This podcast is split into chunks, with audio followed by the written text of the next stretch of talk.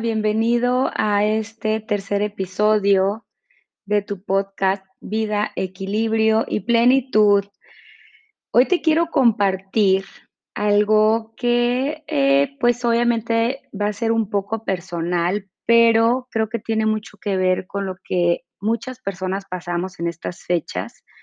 Aunque me encantan y es una fecha muy bonita, eh, más cuando, cuando ya tuve hijos, eh, cada vez se volvió más bonita, pero son fechas que para muchas personas nos mueven muchas emociones y es para esas personas para las que me dieron ganas de, de hacer este episodio, para esas personas que aunque disfrutamos mucho de estas fechas y queremos cultivar y tener este espíritu navideño y de compartir y de la familia, no podemos dejar de lado eh, mucha nostalgia y mucha confrontación de emociones por situaciones de vida, porque quizá las navidades pasadas a lo mejor no fueron tan bonitas.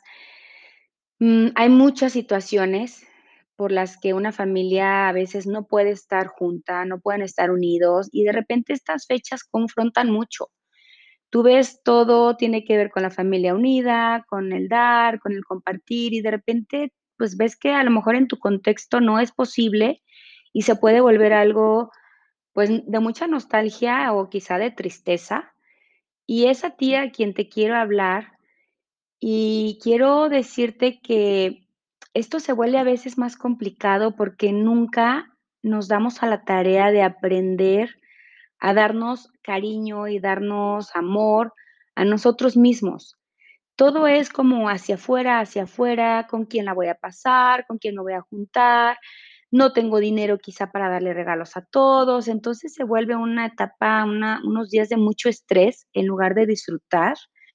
Y yo te quiero invitar a ti que te puedes identificar con alguna de estas circunstancias que a lo mejor en vez de algo padre se vuelven días estresantes, a que te enfoques en ti, a que tú te recuerdes qué querías de niño, quizás un juguete, de verdad suena muy romántico, pero a que pienses en darte una Navidad para ti.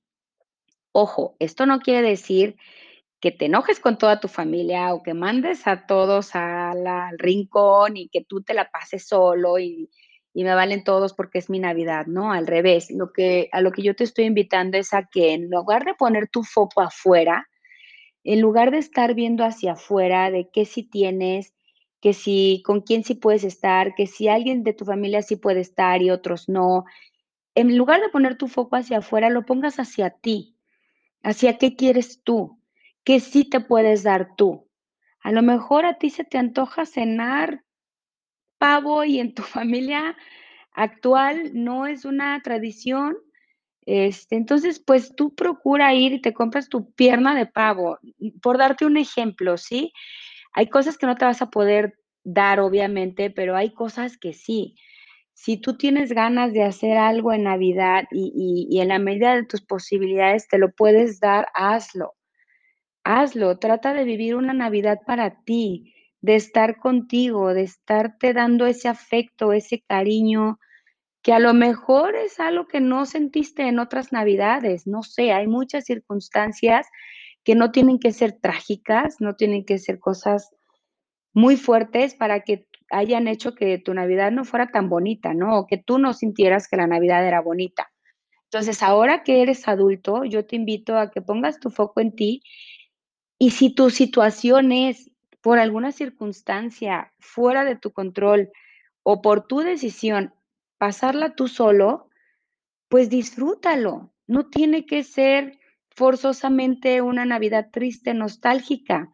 Hay quien por decisión propia lo quiere pasar así y lo disfruta muchísimo, porque no nos enseñan a estar con nosotros mismos, no nos enseñan a estar en ese momento de de, pues sí, de soledad, de soledad, pero contigo. Tú puedes estar solo cuando estás rodeado de mucha gente y vivir la soledad de una manera bonita, aun cuando no hay nadie a tu alrededor. Sé que no es fácil, sé que lo que te estoy diciendo puede soñar como muy, ay, si lo dices desde afuera, pero créeme créeme que que he confirmado que todo depende del cristal con que lo veas. Si tú tienes que pasar por circunstancias externas, una Navidad solo, y tú te tiras al sofá a ver películas tristes y a victimizarte, a lamentarte de tu situación, te prometo que va a ser una Navidad horrible. Pero si tú pones un esfuerzo, porque obviamente esto no no creo que sea tan fácil, pero si te esfuerzas en decir: "Okey, esto es lo que hay, este es mi contexto, esto es lo que tengo, y voy a hacer lo mejor que pueda con lo que tengo", y aún así te preparas una rica cena, eh, algo que tú disfrutes hacer, te aseguro que no tiene que ser tan fea, ¿sí? Entonces, bueno, yo espero que estas palabras te sirvan un poco de aliento para para motivarte a que la Navidad es solo una fecha en la que nos han enseñado a a mucho al hacia afuera, pero tú te puedes enfocar hacia ti. Nosotros podemos hacer que esta Navidad sea linda para nosotros mismos, poniendo el foco hacia adentro y haciendo el mejor uso de los recursos y herramientas emocionales que tengamos.